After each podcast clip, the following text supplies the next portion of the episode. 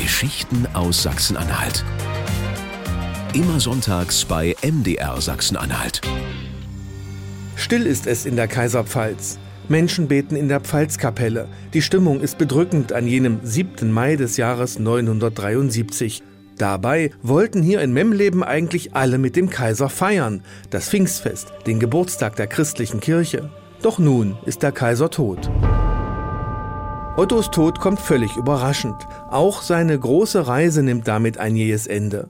Denn nach sechs Jahren in Italien kommt er zurück in sein Reich. Jetzt im Frühjahr 973 erreicht er das Kernland der Ottonen, das Gebiet des heutigen Sachsen-Anhalt. Am Palmsonntag 973 zieht er mit großem Gefolge in den Magdeburger Dom ein. Eine Woche später verbringt er in Quedlinburg das Osterfest. Hier hält der Kaiser einen prächtigen Hoftag ab. Er habe Gesandte aus ganz Europa empfangen, erklärt Stefan Freund, Professor für Mittelaltergeschichte an der Uni Magdeburg. Hoftag war ein christlicher Festtag, da kommen geistliche und weltliche Große zusammen. Man verhandelt über wichtige Angelegenheiten. 973 ist einer der größten Hoftage des 10. Jahrhunderts in äh, Quedlinburg. Da wird dann später vom Chronisten Dietmar von Merseburg berichtet, dass Gesandte aus beinahe aller Herren Länder anwesend waren. Das ist etwas, das wurde wahrgenommen.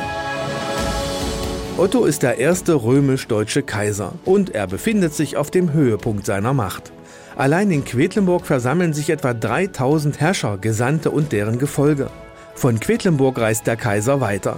Nach einem kurzen Zwischenstopp am Königshof von Walbeck zieht er nach Merseburg. Hier feiert er Himmelfahrt und auch hier hält er einen Hoftag ab. Das Pfingstfest will der Kaiser dann in seiner Pfalz in Memleben verbringen.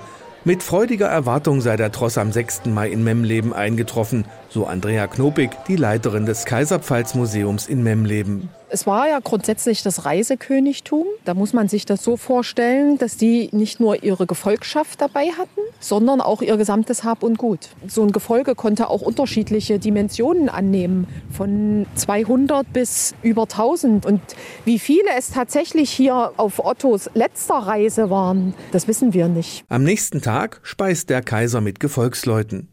Was dann geschieht, beschreibt der Geschichtsschreiber Bischof Dietmar von Merseburg ein paar Jahre später so. Und er saß am folgenden Tage noch ganz vergnügt zur Tafel. Nach der Mahlzeit ward er, während die Abendmesse gesungen wurde, unwohl und ohnmächtig. Die zunächst Stehenden fingen ihn auf und trugen ihn auf ein Ruhebett, worauf er schnell durch die heiligen Sakramente erquickt unter den Gebeten aller seinen Geist aufgab im 38. Jahre seiner Regierung.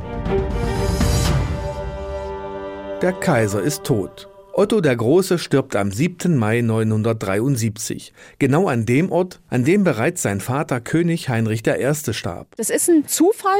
Vielleicht hat er ja irgendein inneres Gefühl gehabt für diesen Ort. Er war ja auch dabei, als sein Vater hier starb. Vielleicht hat ihm irgendwas gesagt. Geh mal nach Memleben. Aber das wissen wir alles nicht. In Memleben wird schnell gehandelt. Die Eingeweide werden entnommen und vor Ort bestattet.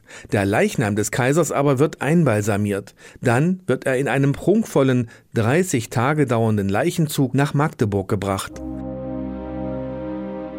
Im Magdeburger Dom wird Otto der Große an der Seite seiner ersten Ehefrau Editha beigesetzt.